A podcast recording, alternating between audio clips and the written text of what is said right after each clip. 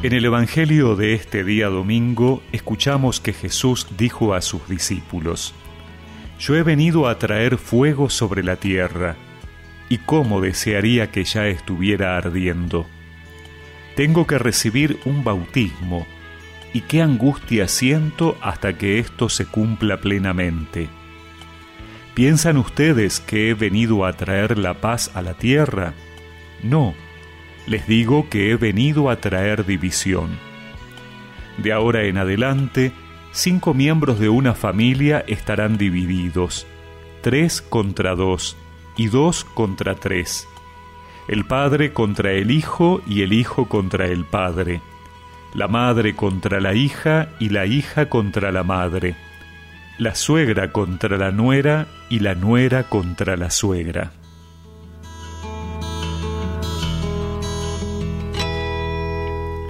Jesús habla hoy de traer fuego sobre la tierra.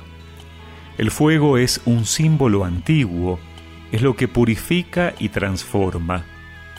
Es el fuego de su palabra que primero nos transforma a nosotros mismos. ¿Qué palabras podemos llevar a los demás si no nos dejamos transformar primero por ella? Es un fuego que enciende otros fuegos y que estamos llamados a llevar a todas partes, más allá de las fronteras. En el Evangelio de Lucas, el fuego es también luz, que debe mantenerse encendida en tiempos de crisis. En efecto, el texto nos presenta un escenario de división y conflicto. Ese es precisamente el momento en que más se necesita la luz, el momento de esperar con las linternas encendidas. En un tiempo de crisis salimos por lo que somos. Es el tiempo en que ya no somos capaces de guardar y guardar lo que hemos sembrado en nuestro corazón. Cada uno se revela por lo que es. Es el fuego de la verdad. El fuego encendido muestra nuestros verdaderos rostros y muestra dónde estamos, las posiciones que hemos asumido frente a las cosas. El fuego distingue, aporta claridad. Es desde ahí, desde la luz, desde la verdad de nuestros rostros, que podemos empezar a construir la paz. En la oscuridad de la noche, donde todo es tinieblas, donde todo se confunde, no puede haber paz, sino solo ambigüedad y retórica.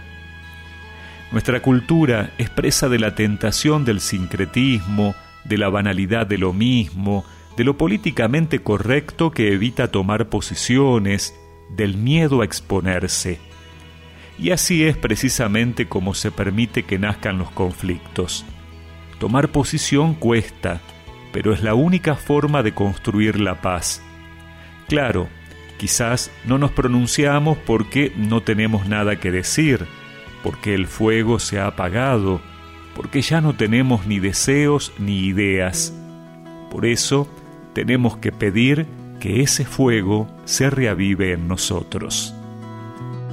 Sobre un mundo mal herido he venido a traer fuego.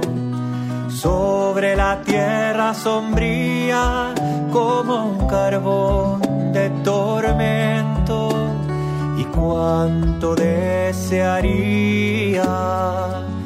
estuviera ya ardiendo mi corazón enardecer ante el dolor de mi pueblo, llamarada de justicia que desciende desde el cielo, llama y acción se consume,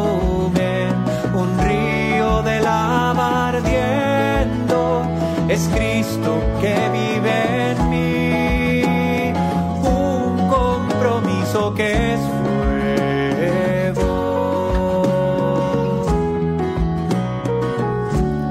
Y recemos juntos esta oración. Señor, que tu palabra sea el fuego capaz de iluminar mi vida y de llevar a los demás la luz de la verdad. Amén. Y que la bendición de Dios Todopoderoso, del Padre, del Hijo y del Espíritu Santo los acompañe siempre.